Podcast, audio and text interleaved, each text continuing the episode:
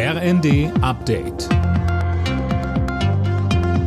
Stündlich neu. Auf den Punkt informiert. Ich bin Philipp Rösler. Guten Morgen. Über die Ostsee-Pipeline Nord Stream 1 wird ab heute kein Gas mehr aus Russland angeliefert. Grund sind die jährlichen Wartungsarbeiten. Diesmal ist aber vieles anders, Fabian Hoffmann.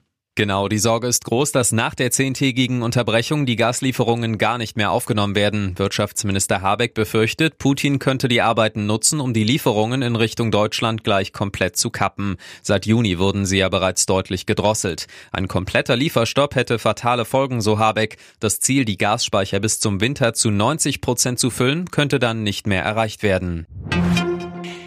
In der Südukraine steht möglicherweise eine große Gegenoffensive des ukrainischen Militärs bevor. Der ukrainische Verteidigungsminister hat in einem Interview bekannt gegeben, dass Präsident Zelensky die Rückeroberung der besetzten Gebiete angeordnet habe. Nun sollen die verbliebenen Einwohner von Cherson und Saporischia schnell ihre Häuser verlassen und sich in Sicherheit bringen.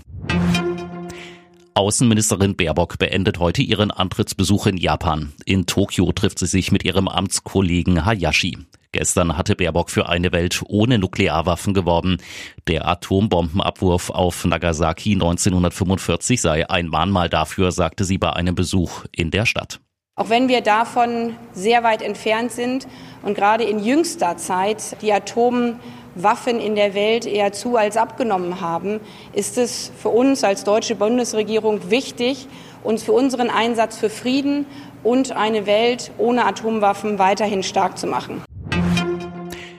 Charles Leclerc hat den Formel 1 Grand Prix von Österreich gewonnen. Der Ferrari-Pilot kam in Spielberg als erster ins Ziel, vor Max Verstappen im Red Bull und Mercedes-Pilot Lewis Hamilton. Mick Schumacher im Haas wurde Sechster, seine beste Platzierung bisher in der Königsklasse.